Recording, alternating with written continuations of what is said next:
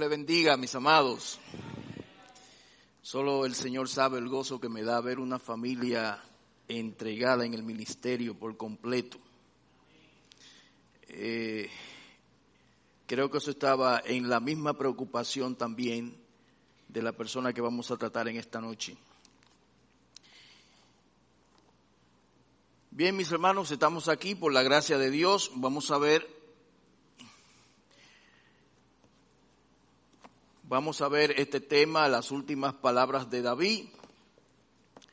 Para mí es un tema muy importante, sumamente importante. Tan importante que quisiera que si hay alguien en esta sala que escuche este tema, sea mi hija Gray, su esposo y mi esposa. Porque son palabras muy profundas, palabras muy pertinentes palabras muy importantes, también eh, Nicole que está allí, que nos la estaba mirando. Todos sean bienvenidos, que todos los oigan y que yo sea el primer enseñado en esta noche. Oremos al Padre, mi Dios del cielo y de la tierra. Aquí estamos delante de tu presencia, abriendo tu palabra, oh Señor, tu autoridad, la autoridad que nos rige, que nos gobierna, que nos conduce, que alumbra nuestros pies para andar como tú entiendes que debemos andar. Porque nuestro andar que te agrada nos trae bendición, nos trae salvación. Oh Señor, quisiéramos acogernos en estas palabras de David para aprender de ella y saber cómo actuar en el momento preciso sé con nosotros para que tu palabra sea exaltada, tu nombre sea glorificado y tu pueblo sea bendecido, su fe fortalecida. Y si alguna persona que nos escucha no tiene al Señor, su mente sea aclarada para que pueda eh, penetrar en esa persona la luz del Evangelio de Jesucristo y darle la liberación necesaria para constituirse en un hijo de Dios y un seguidor y un obediente a tu santa palabra. Te lo pedimos en el sagrado nombre de Jesucristo. Amén y amén. Vayamos a Primera de Reyes, capítulo 2, versículo 1 al 4. Solamente tomaremos en cuenta esos cuatro versículos que dicen así. Primera de Reyes, Primero de Reyes capítulo 2, versículo 1 al 4. Dice aquí, llegaron los días en que David había de morir y ordenó a Salomón su hijo diciendo, yo sigo el camino de todos en la tierra. Esfuérzate y sé hombre Guarda los preceptos de Jehová tu Dios, andando en sus caminos y observando sus estatutos y mandamientos, sus decretos y sus testimonios, de la manera que está escrito en la ley de Moisés para que prosperes en todo lo que hagas y en todo aquello que emprendas. Para que confirme Jehová la palabra que me habló diciendo, si tus hijos guardaren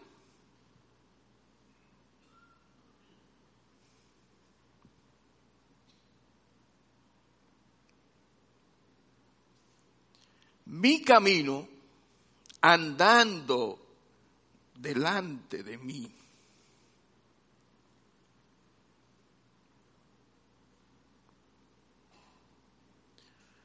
Con verdad, de todo su corazón, de toda su alma, jamás, dice, jamás faltará a ti varón en el trono de Israel. Para mí estas palabras son muy profundas por la sencilla razón de que se está dando en un tiempo donde un rey va a partir de este mundo y va a legarle un estado, un imperio, un reino a su hijo. De manera que son sus últimas palabras.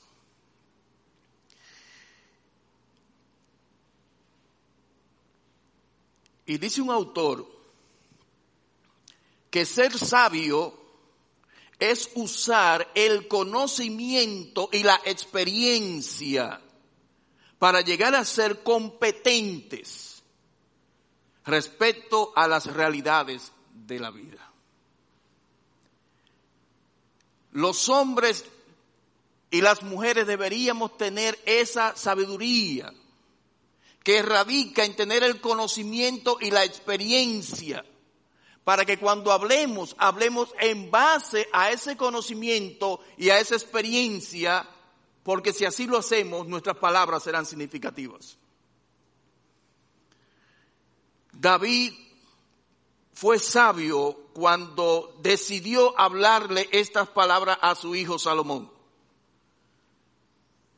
Porque él combinó precisamente el conocimiento y su propia experiencia para que entonces de él brotara las palabras precisas que tenían que salir de él. David experimentó de Dios, experimentó a Dios en su vida y conoció de Dios en su vida.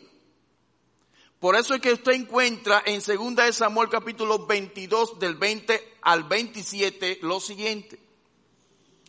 Y me sacó al lugar espacioso me libró porque se agradó de mí.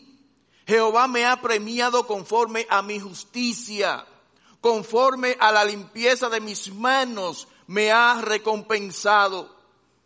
Porque yo he guardado, yo he guardado los caminos de Jehová y no me aparté impíamente de mi Dios, pues todos sus decretos estuvieron delante de mí y no me he apartado de sus estatutos.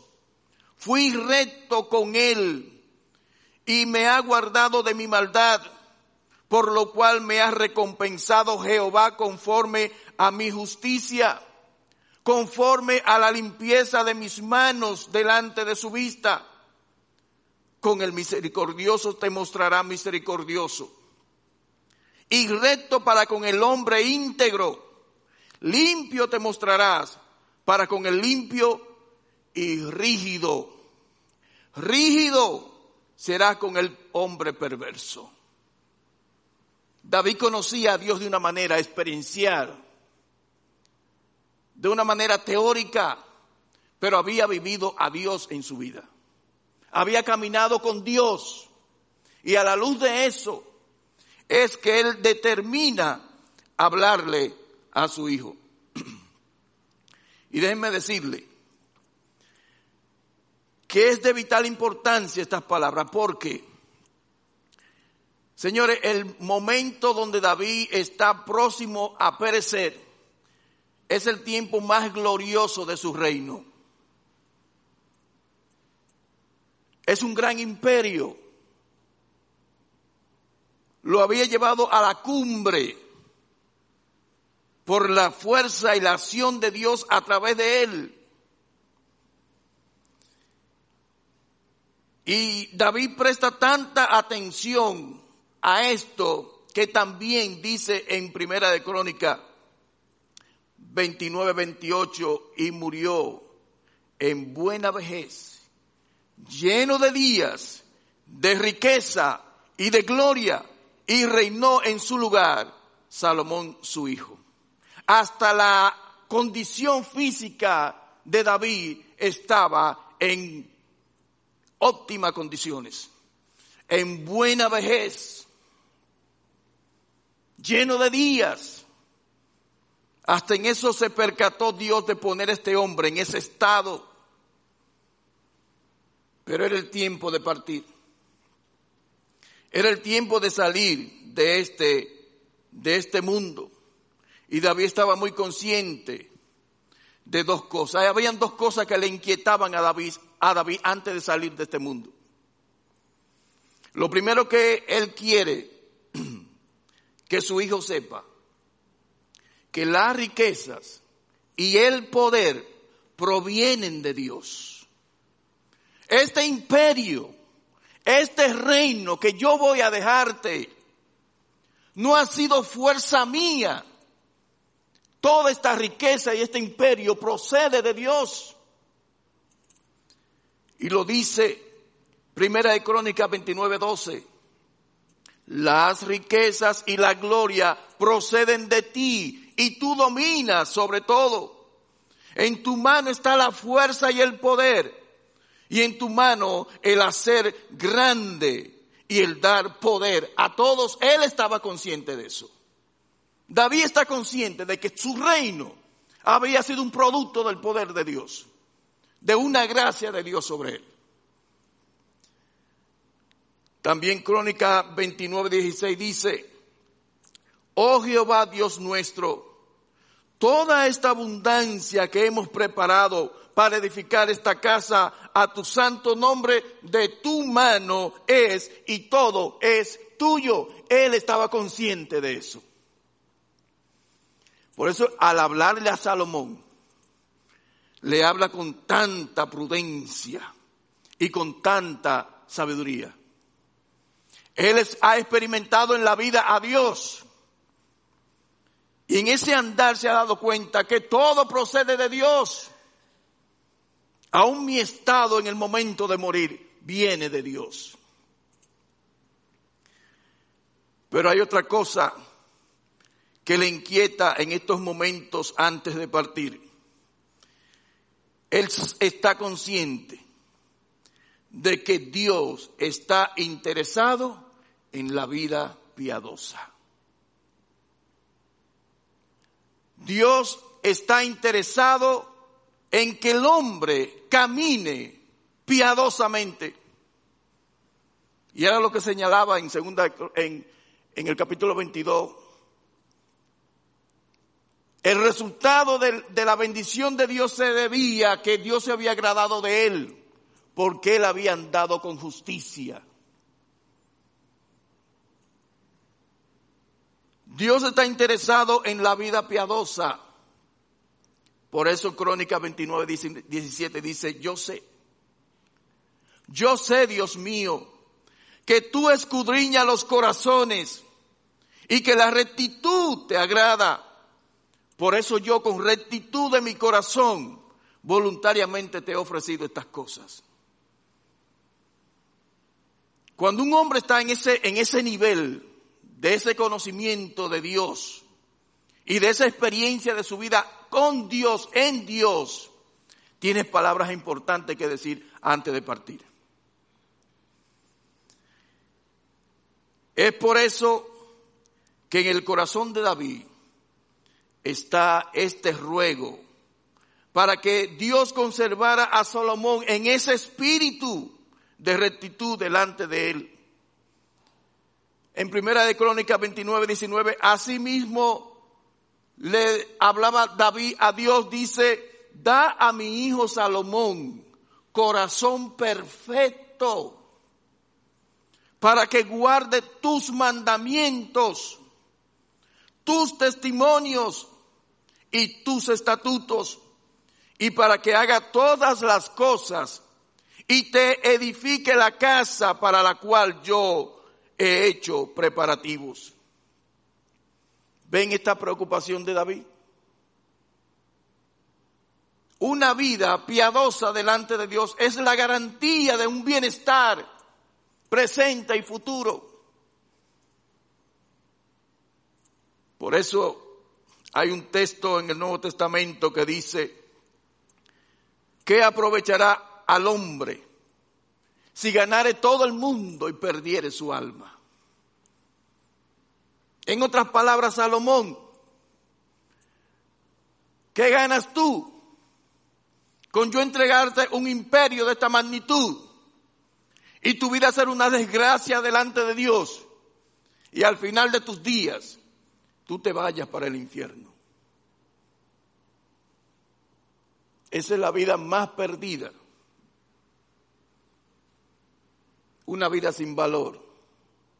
Resulta como aquel dicho, pasarás por mi vida sin saber qué pasaste.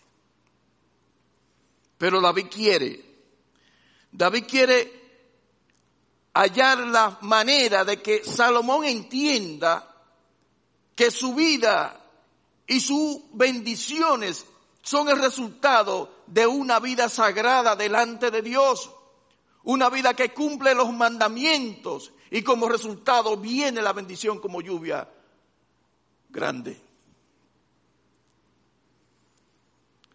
Eran palabras muy apropiadas,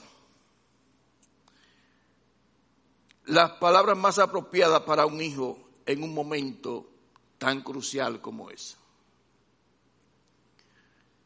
Yo sé que para una persona que está partiendo, todos estamos muy atentos a la última cosa que dice. Miren, incluso yo hasta cuando escucho una canción por ahí que habla de que, que la madre está partiendo ya, que vienen los hijos que se están reuniendo, eso me, me pone tierno a mí. Porque todos los hijos están ahí, quieren como estar en el último momento de la madre y del papá. Quizás para darle el último calor humano y escuchar qué va a decir, las últimas palabras para atesorarla y guardarla y tratar de llevarla a cabo.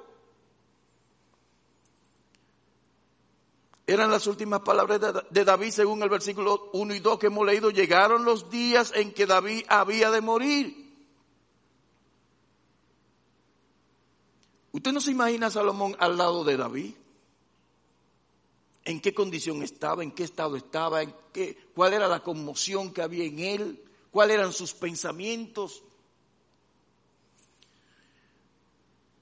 David se decide a hablarle a Salomón.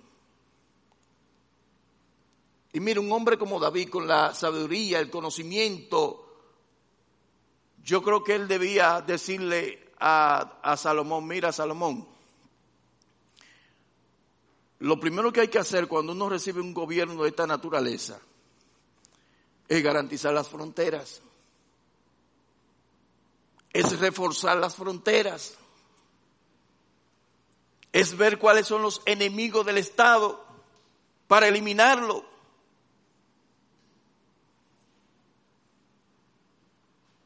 es atesorar bien el tesoro que tenemos, guardarlo bien. Pero ¿qué cree usted? David no pensó en eso. Increíble. Eso es como el jefe mío que venga y le diga a su hijo, mira, eh, este, ya yo me voy. Preocúpate de los carros que estamos dejando y de los supermercados que están por ahí, atiende eso y que él le salga con otra cosa que no tiene nada que ver con, con poder ni gloria. Hermano, eran las últimas palabras. Yo quiero que usted entienda, Grace Nicole y mi esposa, que cuando un rey de este estado, de este nivel como David, se toma en cuenta decir lo que dice aquí, es porque es sumamente importante. Es sumamente importante.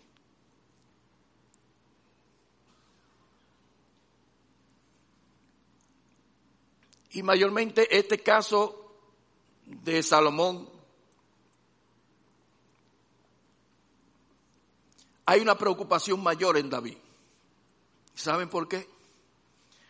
Porque es que no solamente él está partiendo de este mundo, y va a dejarle un reino a su hijo. Es que su hijo está en un estado de juventud. Es un joven de 17 o 20 años con un imperio. Eso tiene que estarle caminando a David. ¿Qué le digo? ¿Qué le tengo que decir a este muchacho? Porque Primera de Crónica 29.1 dice, Después dijo el rey David a toda la asamblea, solamente a Salomón mi hijo ha elegido Dios. Él es joven y tierno de edad. Él es joven. ¿A usted no le preocupa un niño con una M16 de, de, dos años, de cinco años con una M16 en las manos? Usted no sabe lo que significa un joven de 16 años con un BMW del año. La juventud y el poder son cosas diametralmente opuestas, porque la juventud no, no, tiene la experiencia suficiente para manejar muy bien los asuntos del Estado. Y David está con esta inquietud. Y Salomón reconoce esta misma situación de la juventud. Porque Salomón dice, ahora pues, Jehová Dios mío, tú me has puesto a mí tu siervo por rey en lugar de David mi padre. Y yo soy joven. Yo soy joven. Y no sé cómo salir ni entrar. David le preocupa la juventud de Salomón, pero el mismo Salomón entiende que la juventud con un poder tan grande es peligroso.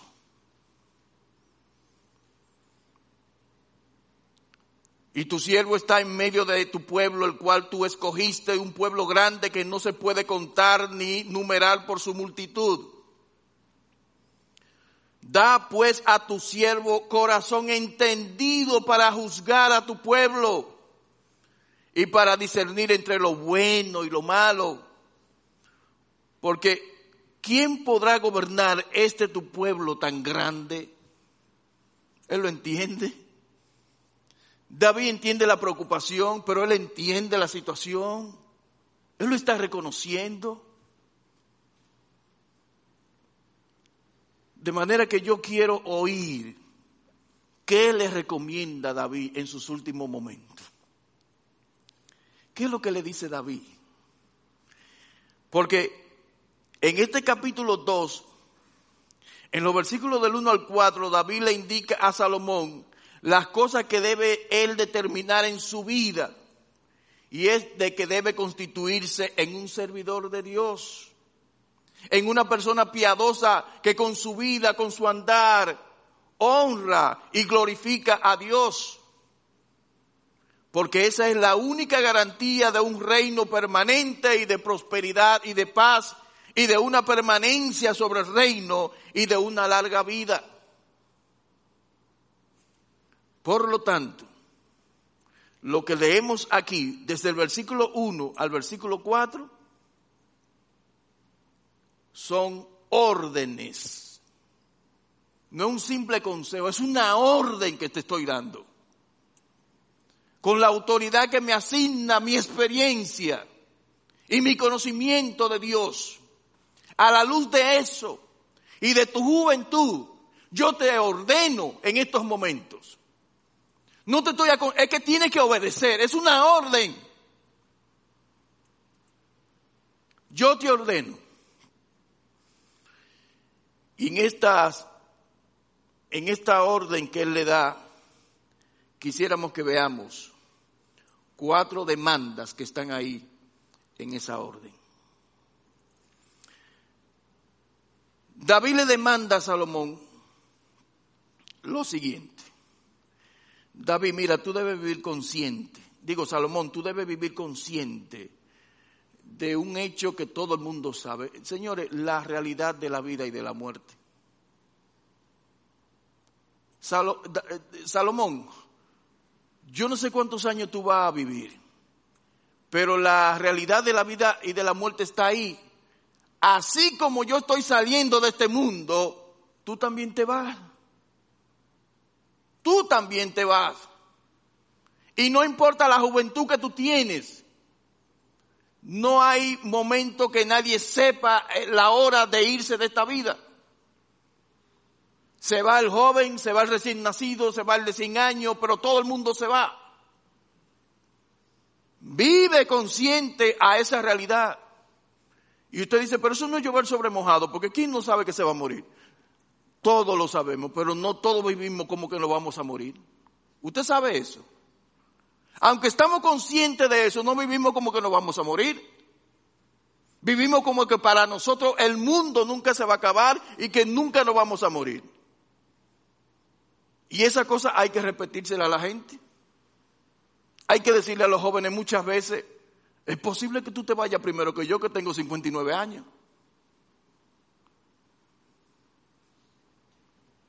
Porque la gente vive sin estar consciente de esa realidad. ¿Por qué que dice Eclesiastés que es mejor ir a la casa del luto que a la casa del banquete? Porque nadie está pensando en la muerte. Todo el mundo está pensando en el banquete en el gozo, el disfrute de la vida. Despierta Salomón. Tú tienes edad. Tú eres joven. Por tu juventud es posible que la vida tuya sea larga. Pero ya sea corta o larga, a usted le van a poner un EPD. Salomón Vive consciente de esta realidad, de la vida y de la muerte. La muerte es una realidad incuestionable, porque dice aquí mismo, llegaron los días en que David tenía que morir. El Salmo 99 al 10 dice, porque todos nuestros días declinan a causa de tu ira. Acabamos nuestros años como un pensamiento. Los días de nuestra edad son 70 años. O sea que yo me estoy acercando ya. A mi esposa no le, no le gusta que yo diga mi edad en público. Porque ella dice, no, es que la gente entonces comienza a calcular, sumar y restar, y entonces llegan y saben quién soy yo. Pero hermano, para mí es un orgullo decir que tengo 59 años, que Dios me ha dado. Porque de mi generación hay muchos que hacen 15, 20 y 25 años que la vida se la ha, llevado, la ha perdido y ya hoy no están sobre la tierra. De manera que puedo hablar con orgullo de esa benevolencia de Jehová sobre mí. Y estoy aprovechando de que antes de morir mis hijas escuchen esto. Mis hijas, mis hijos, mi esposa, la vida se va. La vida es corta y hay que, hay que vivirla con sabiduría. Hay que saber los pasos donde uno pisa. Jesús dice, yo he dejado mi ejemplo para que sigan mis pisadas. Y si Él dice eso es porque hay pisadas donde hay que pisar y lugares donde no se puede pisar. Santiago dice que porque ¿qué es vuestra vida? Ciertamente es neblina, que se aparece por un poco de tiempo y luego se desvanece. Así es la vida. A cada rato uno escucha, fulano se murió su tanejo. Pero sí, yo lo vi ayer, pero murió. Y un poeta dijo, los cementerios están llenos de gentes indispensables. Gente que se creían en la vida indispensable, que ni siquiera la muerte podía tocarle porque son indispensables para la vida, para el sistema, para el gobierno. Se fueron para la tumba. Y están llenos de ellos. El rey David no escapó de esta realidad.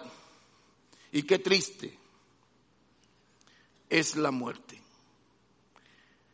Al punto tal que el mismo autor llega en el versículo 2 diciendo, llegaron los días en que David había de morir.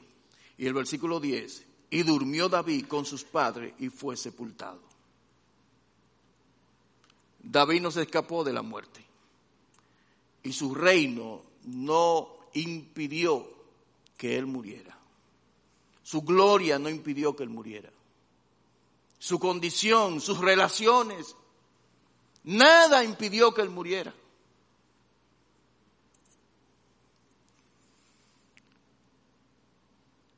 Es una bendición, mis amados, que haya otra vida después de esta. Porque la muerte, mire, mancha la gloria del hombre y lo lleva al polvo. Toda esta gloria de David, todo este personaje de David, la muerte lo condujo al polvo. Qué bendición que del polvo Dios nos va a levantar. Todo aquel que ha creído en Cristo tiene esta garantía. Porque yo vivo, vosotros también viviréis. La muerte ya no es para nosotros el gran cuco, el gran terror. En Cristo nosotros tenemos la bendición de no permanecer en el polvo. Déme avanzar. Además de decirle, atiende la edad, el tiempo, está consciente de la vida y de la muerte. También él le dice, mira, eh, esfuérzate y sé hombre. Esfuérzate y sé hombre. Porque para lo que te voy a decir ahora, tú necesitas esforzarte y ser hombre. ¿Usted cree que la vida cristiana es fácil? No es fácil aunque sea gloriosa. Porque las demandas de Dios para el hombre son altas y tienen que ser así, porque Él es alto. Esfuérzate y sé valiente. Estas dos cosas juntas, la fortaleza y el valor. Usted puede encontrar valor en una persona y quizá le falte la fortaleza, que está impedido por algo y no puede ejercer esa fuerza. O puede encontrar la fuerza y no tener el valor. Y David le está diciendo las dos cosas. El esfuerzo y la valentía que se hallen en ti. Y para este imperio eso es necesario fuerza y valor, pero mayormente por lo que sigue. Eh, Salomón tiene 17 a 20 años y era necesario que él escuchara esto. Atiende a la muerte. Vive como si te fuera a morir hoy haciendo la cosa prístina, de valor, de importancia delante de Dios. Vive como si Dios te viniese a buscar hoy para que hoy sea tu, una vida eh, procurando la santificación como Dios quiere.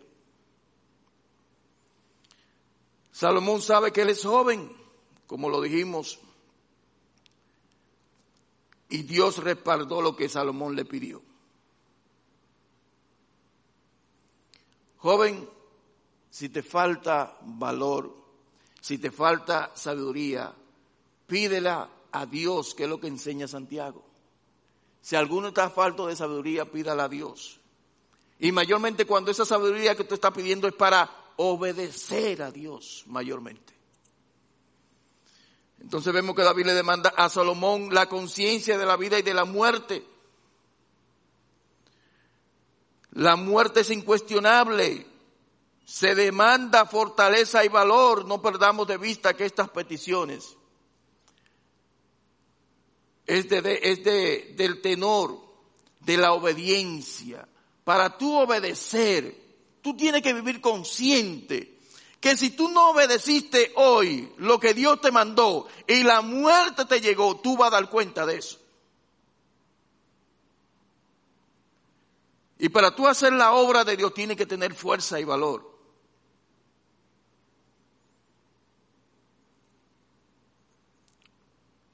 Segundo punto.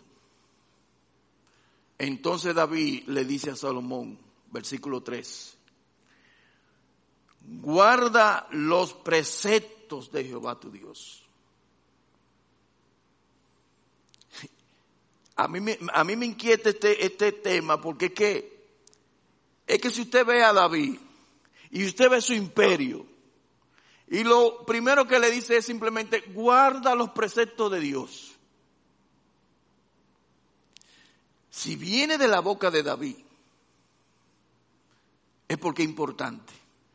Porque nadie que está yéndose de este mundo y tiene a un hijo joven y un imperio por delante para él, no va a malgastar sus palabras diciendo cosas que no tienen importancia. Si David lo dice, hay que atender porque él lo dice. Los preceptos son un mandato de uno que es superior a uno que es inferior para que haga según el mandato según la orden. Guarda los preceptos de Dios. Padre, y, ok, voy a guardar los preceptos de Dios. Y dime de, de Simei, dime de... Eh, un momento. Lo primero que te estoy ordenando es que guarde los preceptos de Jehová. Eso es lo más importante en tu vida. Todo lo que te mande Dios debe guardarlo. Y David tenía autoridad para demandarle este tipo de cosas. Porque ya la había, experimentado a Dios en su vida y tenía el conocimiento de Dios. Y cuando usted lee los salmos se da cuenta cuántas riquezas de argumento y palabras habían en David. Y él concluye diciendo, guarda los preceptos de Jehová.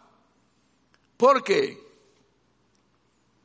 Miren lo que dice el Salmo, un Salmo de David, Salmo 19, 19 del 7 al 9.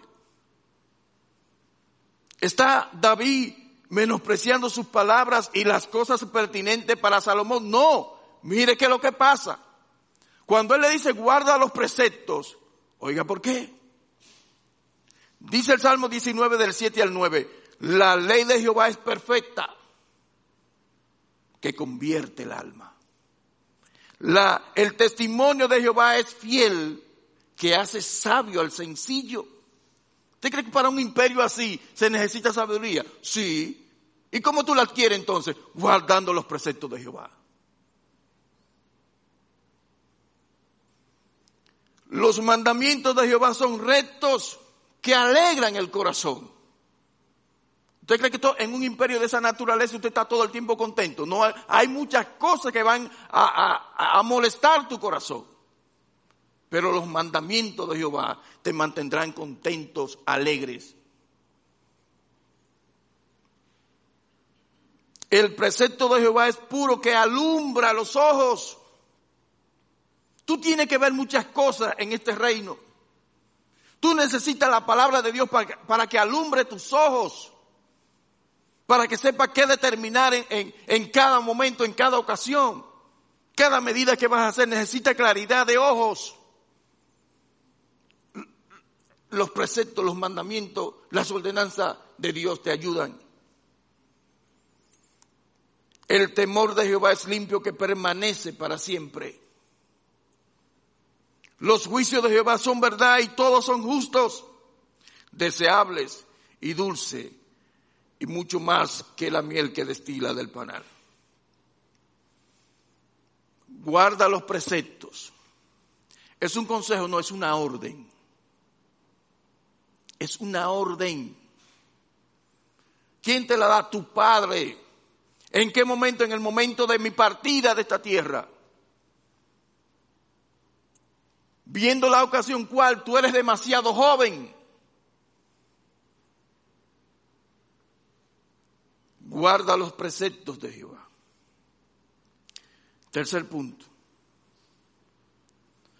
que debe guardarlo de la manera que Dios lo ha establecido en la ley. Y esto es muy importante, mis amados, porque dice el versículo, guarda los preceptos de Jehová tu Dios andando en sus caminos y observando sus estatutos, sus mandamientos y sus, y sus decretos y sus testimonios de la manera que está establecido en la ley. Porque es que nosotros en el camino de la fe cambiamos las cosas.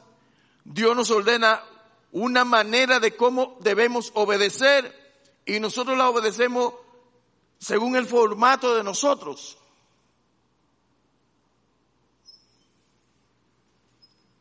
Por ejemplo, uno muy sencillo. no dejes de congregarte. Simple. ¿Qué de ciencia tiene ese, ese mandamiento? ¿Qué, qué, qué, cosa difícil tiene eso de no dejes de congregarte? Sí, pero yo me congrego. Sí, porque mira, yo te estoy mirando ahora mismo. Es una forma de congregarse para ellos. Pero cuando vino esa ordenanza no, no era congregarse de esa manera. Ahora, gracias al Señor que por lo menos están escuchando la palabra de Dios. Ahora, ¿qué, qué, qué es la falta de ese mandamiento? Simplemente, mi amado hermano, yo quiero abrazarte y yo quiero saludarte. Y yo quiero sentirme que estoy con mi hermano aquí en la iglesia. Porque como estábamos diciendo, la vida es corta. Y yo no sé si este es el último momento que yo puedo ver a María. Ah, porque mañana en la mañana, a las 7 de la mañana, él arrancó para Punta Cana y se lo tragó un camión. ¿Y qué van a decir? Ah, sí, ay, sí, yo lo vi por la, por las redes estaba predicando ahí, yo me dormía, pero lo vi. Pero yo me llevé el abrazo de María.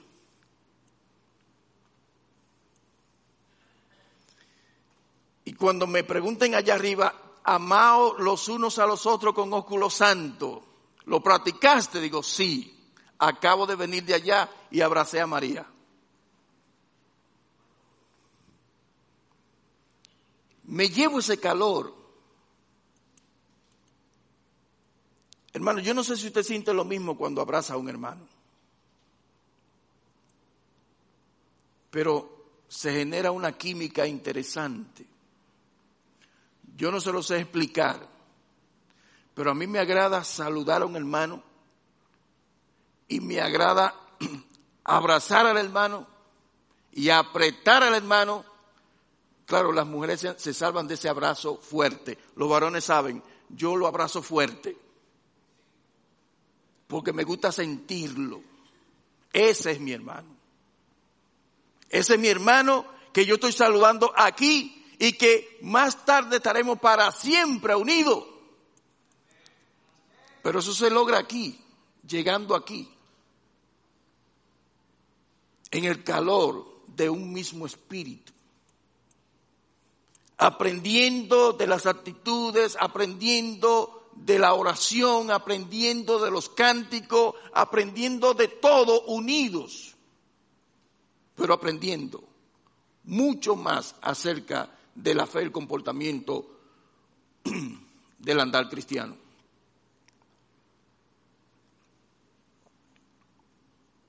Vamos en el punto 3, no se desespere. Guarda los preceptos de Jehová tu Dios andando en sus caminos y observando sus estatutos y mandamientos, sus decretos, sus testimonios de la manera que está escrito en la ley. No a mi manera, porque nosotros hemos visto en la Biblia ejemplos de personas que quisieron cumplir los mandamientos y las ordenanzas de Dios a su propia manera. ¿Ustedes recuerdan a quién? A Nadab y Abiú. Esos sacerdotes están ofreciendo como se ordenó en la ley, ¿Y qué pasó que lo mataron? Ah, fue que lo hicieron a su manera. Pero ellos estaban cumpliendo, sí, pero a su manera. No como Dios mandó.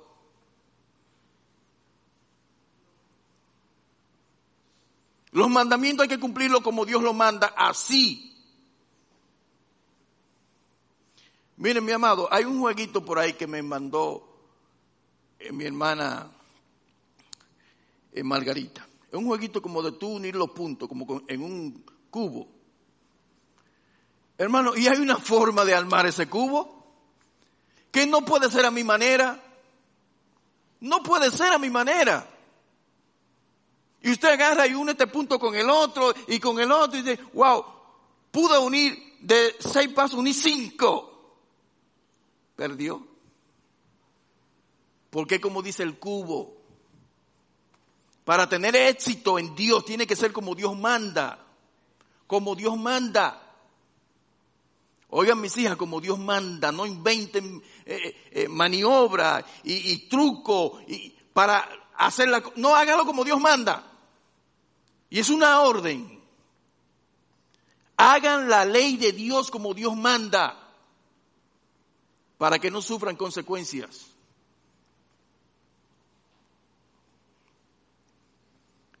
Es una vida practicante, andando en los caminos.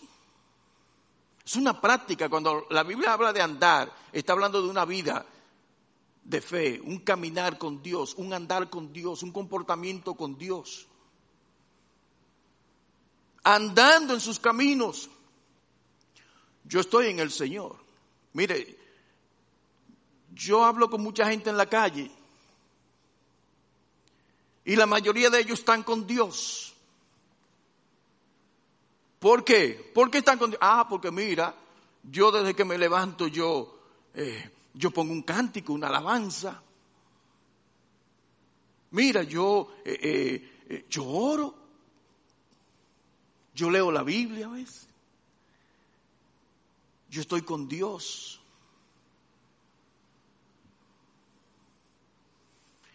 El que me sigue, dice Jesús, hará lo que yo hago. No lo que tú quieras hacer, lo que yo hago. Y pisará donde yo piso. Y acatará la ley como yo la acato, como yo la, la sigo, como yo la obedezco.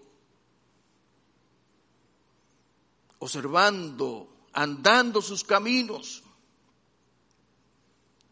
Porque ejemplo os he dado para que como yo os he hecho, vosotros también hagáis. Observando sus estatutos, mandamientos, decretos y testimonios según el modelo en la ley de Dios. Miren mis amados, a mí me, inquietó esto de, de estos mandamientos, estatutos, decretos, ordenanzas. ¿Por qué todo junto ahí? Es que hay alguna diferencia de un mandamiento, un precepto, una ordenanza. Es que hay diferencia. Dice un autor, los mandamientos mayormente son dados directamente de Dios. Son órdenes del superior a todos los demás subalternos. Es como cuando él dice, no tendrás dioses ajenos delante de mí. Ese es el mandamiento. Un estatuto es una descripción que describe cómo tú llevas a cabo más o menos el mandamiento. No es que esto es radicalmente así, cuadrado así, pero realmente los estatutos como que describen la forma como Dios te está diciendo que debe obedecer el mandamiento, la orden dada. Como cuando dice, no te inclinarás a ellas ni la honrarás. O sea, de esta forma, como está prescrito ahí. No tenga dioses ajenos. Ese es el mandamiento. ¿Y cómo yo llevo a cabo ese mandamiento? Bueno, no te inclinen a ella, ni, ni la honre, ni, ni la ponga aquí está describiendo más o menos el mandamiento, cómo tú lo podrías llevar a cabo, cómo ejecutarlo como Dios manda.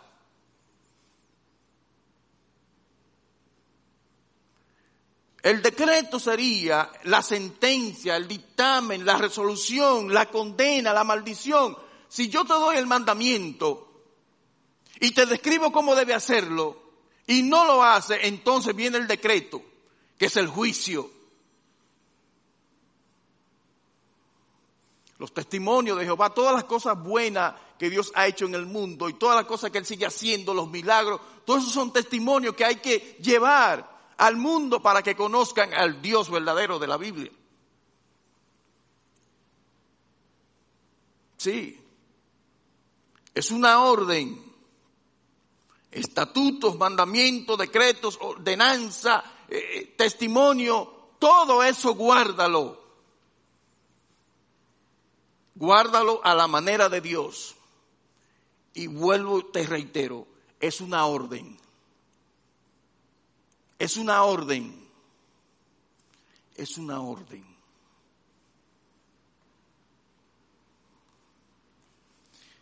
Qué bueno que estoy dando este tema esta noche, porque yo no sé en qué momento voy a partir, pero ya me le adelanté. Ya me le adelanté. Lo que es importante para mi vida, es obedecer a Dios, obedecer sus mandamientos, ordenanza, decretos, estatutos, toda la ley de Dios, obedecerla a la manera de Dios. Lo demás viene por antonomasia como producto de tu buen comportamiento delante de Dios.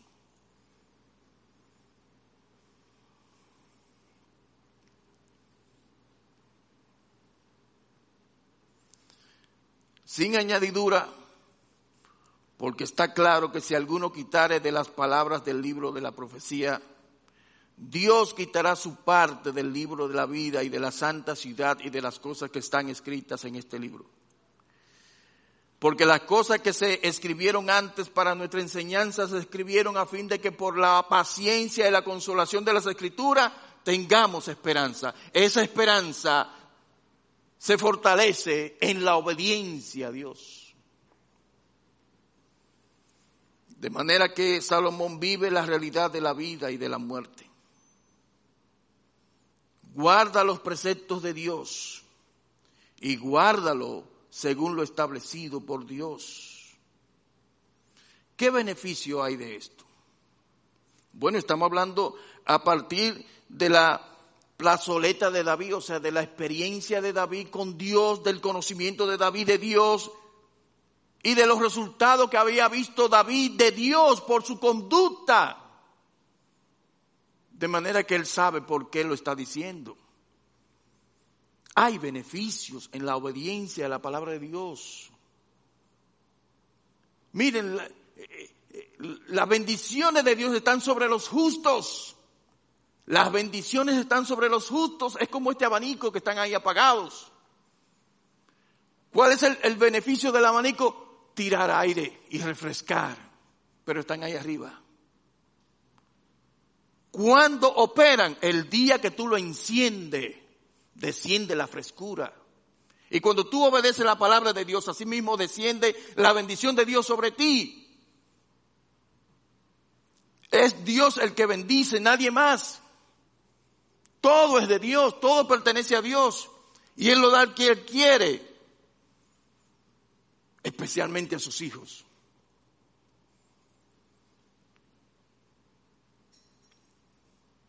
Cumplan los propósitos, cumple la obediencia a Dios y Él cumplirá entonces sus propósitos divinos en ti. Dice el versículo 4, para que confirme Jehová la palabra que me habló diciendo, si tus hijos guardaren mi camino, andando delante de mí con verdad, de todo su corazón y de toda su alma, jamás, dice, faltará a ti varón en el trono de Israel. Cuando, David, cuando Salomón oró al Padre pidiendo sabiduría para que se cumpla esto, parece que lo entendió al final. Dios respondió a Salomón con sabiduría, pero también con riquezas. Dice Primera de Reyes 3, 11 al 13, he aquí, lo he hecho conforme a tus palabras y he aquí que te he dado corazón sabio y entendido, tanto que no ha habido antes de ti otro como tú, ni después de ti se levantará otro como tú. Y aún también lo he hecho ahora te he dado riquezas, gloria, de tal manera que entre los reyes ninguno haya como tú en todos tus días. Y si anduvieres en mi camino, guardando mis estatutos y mis mandamientos como anduvo David, tu padre, yo alargaré tus días. Estaba muy bien conectado Dios con David y David con Dios. Que Dios le está diciendo las mismas palabras a Salomón. Pero qué bueno que Salomón entendió eso y estaba pidiendo a la luz de eso. Y Dios le respondió.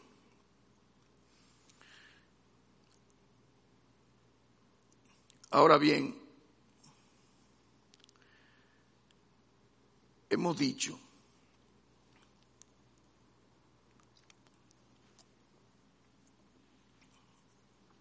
que aquí hay un moribundo poderoso o un poderoso moribundo. No sé cómo, que, cuál es el énfasis cuando tú utilizas el, adjetivo delante del sustantivo, eh, pero siempre hay un énfasis. Aquí está el rey David, el momento crucial de su vida partiendo de este mundo. Pero tiene una situación que tiene que resolver antes de irse y es darle las palabras pertinentes a su hijo, un hijo que tiene 17 a 20 años y tiene que legarle un estado, un imperio, un poder magnífico. Pero ¿cómo él va a conservar eso? Él necesita los ingredientes necesarios. ¿Cuáles serían los ingredientes necesarios? Su confianza en Dios, obedeciendo sus mandamientos y toda la ley de Jehová, para que venga sobre él la bendición que Dios ofrece a todo aquel que obedece. Nosotros somos salvos porque creímos que por la fe en Cristo Dios nos da salvación y vida eterna. Y Él nos dio la fe para creer a Dios su obra de redención.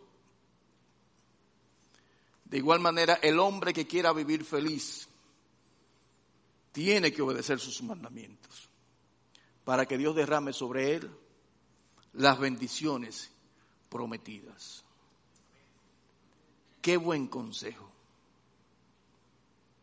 Qué tremenda orden. Yo hubiese sido Salomón y estuviese en posición de obediencia. Porque lo está diciendo mi padre, un hombre que he visto que Dios lo usó poderosamente y lo guardó toda su vida, obedeciendo la palabra de Dios, a ojos cerrados, haciéndolo como Dios manda, y que el Señor nos bendiga. Señor del cielo y de la tierra, tú eres el dueño de todas las cosas y nada que tenemos ha sido por esfuerzo nuestro, sino que de tu mano ha venido. De tu mano ha venido la fuerza para ayudarnos a tomar riquezas. Pero sin ti nada es posible. Ahora, Señor, muchas veces te ofendemos, te faltamos. Queremos obedecerte a ti a nuestra propia manera. Hay tantas cosas que decir de este pasaje, pero basta con decir la imperiosa necesidad de obedecer tus mandamientos, porque de ahí depende nuestra bendición. Ayúdanos en esto, Señor. Ayúdanos en esto, en el nombre de Jesús. Amén. Dios le bendiga, mis amados.